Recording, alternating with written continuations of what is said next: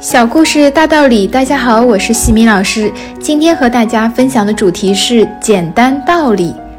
从前有两个饥饿的人，得到了一位长老的恩赐，一根鱼竿和一篓鲜活硕大的鱼。其中一个人要了一篓鱼，另一个人要了一根鱼竿。于是他们分道扬镳。得到鱼的人原地就用干柴搭起了篝火，煮起了鱼。他狼吞虎咽，还没有品出鲜鱼的肉香，转瞬间连鱼带汤就被他给吃了个精光。不久，他便饿死在空空的鱼篓旁。另一个人则提着鱼竿，继续忍饥挨饿，一步一步艰难地向海边走去。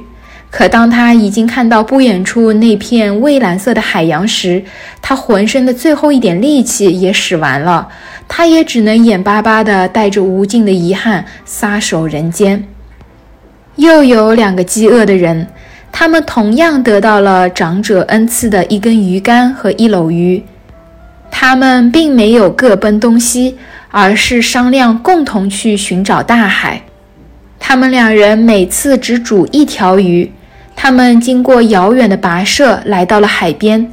从此，两个人开始以捕鱼为生的日子。几年后，他们盖起了房子，有了各自的家庭、子女，有了自己建造的渔船，过上了幸福安康的生活。一个人只顾眼前的利益，得到的终将是短暂的欢愉；一个人目标高远，但也要面对现实的生活。故事启发：只有把理想和现实有机的结合起来，才有可能成为一个成功之人。有时候，一个简单的道理，却足以给人意味深长的生命启示。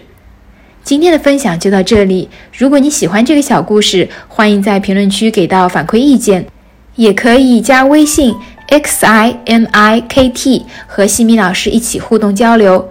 感恩你的聆听，我们下次见。